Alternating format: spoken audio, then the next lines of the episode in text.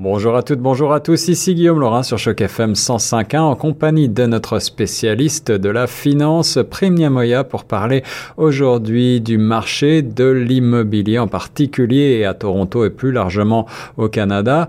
Un marché toujours aussi florissant. On va commencer par un bilan de l'année écoulée et voir ensemble quelles sont les grandes perspectives pour l'année à venir. Bonjour Prime. Bonjour Guillaume. Ça va bien? Ça va très bien, merci.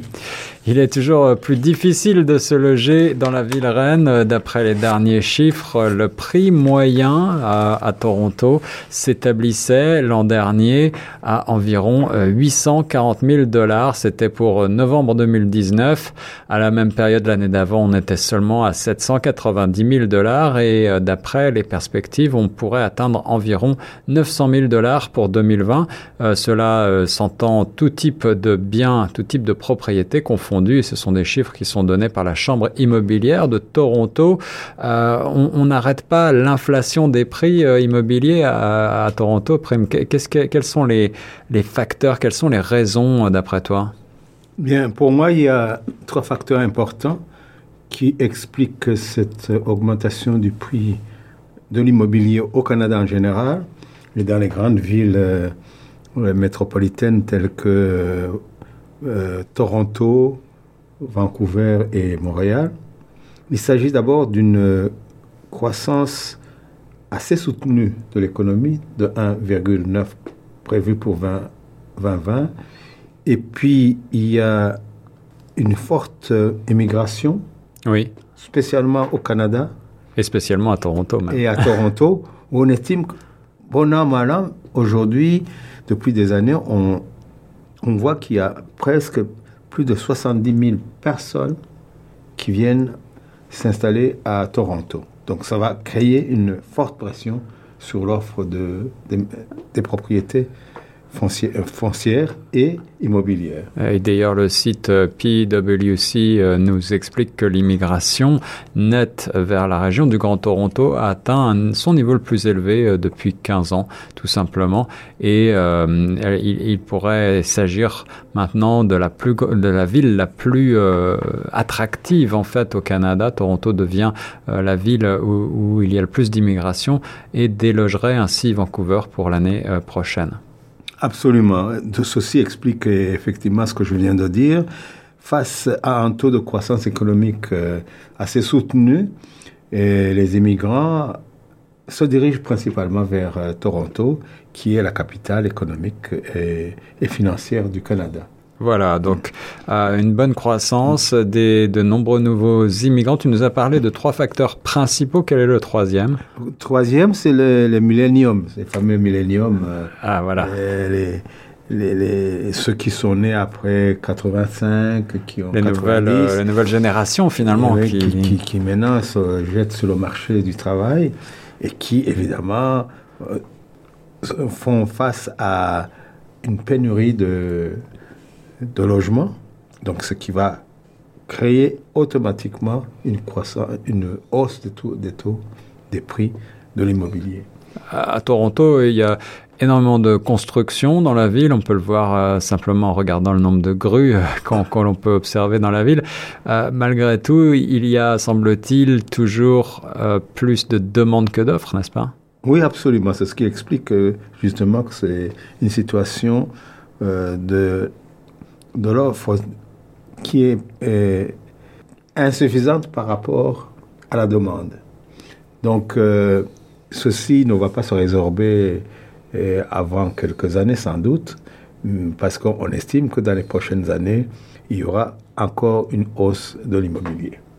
Euh, dans les autres facteurs, peut-être dont on a parlé un petit peu l'an dernier, puisqu'il y a même eu une taxe qui a été instaurée en la matière, je crois que certains investisseurs étrangers euh, viennent de plus en plus au Canada, dans les grandes villes, à Vancouver, à Toronto et même à, Montréal, et, cela contribue à faire monter les prix aussi. Absolument, absolument. Ceci montre le dynamisme de la de l'économie canadienne qui attire beaucoup euh, d'investisseurs étrangers actuellement. Ça veut dire que le Canada est attractif pour euh, ces, ces gens-là euh, euh, parce que c'est un pays stable, pacifiste, ou justement parce que l'économie y est, y est florissante il y, a, il y, a, tous ces facteurs réunis. Il y a à la fois la forte hausse du, la forte croissance économique liée à la stabilité politique. C'est un pays stable qui est bien perçu par les investisseurs étrangers. Et parmi ces investisseurs, on compte beaucoup de gens d'Asie, je crois, en particulier. Absolument, absolument. Où, la croissance actuellement dans le monde est la plus élevée, notamment eh en Chine. Eh oui, eh oui, cela. Mm. Ceci explique donc mm. cela. Mm. Euh, Prime, euh, l'an dernier, donc le marché continuait à, flamber et les euh, spécialistes nous assurent que cela devrait se poursuivre pour 2020. Est-ce que on n'a pas peur d'une surchauffe, d'une bulle? En tout cas, d'après les spécialistes que nous avons consultés sur, euh, sur le web, la Banque du Canada et, d'autres euh, maisons spécialisées, on ne craint pas une bulle immobilière pour les 2020. Mais toujours est-il qu'il ne faut jamais rien exclure si la situation continue comme elle est aujourd'hui, où il y a une forte demande face à une offre, une offre insuffisante si, si la, croissance venait, s'il y avait une crise financière peut-être, on pourrait imaginer que, euh, bien sûr, le marché de l'immobilier par répercussion en serait impacté. De toute façon, dans toute crise financière, c'est la, la, crise financière frappe d'abord le secteur de l'immobilier, comme on l'a pu le constater il y a quelques années, en 2008. Alors, prime parmi les autres facteurs qui soutiennent ce marché de l'immobilier euh, toujours florissant dans la région du Grand Toronto, euh, il y a certains facteurs économiques rassurants pour les investisseurs. Quels sont-ils? Il y a d'abord euh, la stabilité annoncée par la Banque centrale du Canada du taux de directeur qui est actuellement de 1,75%.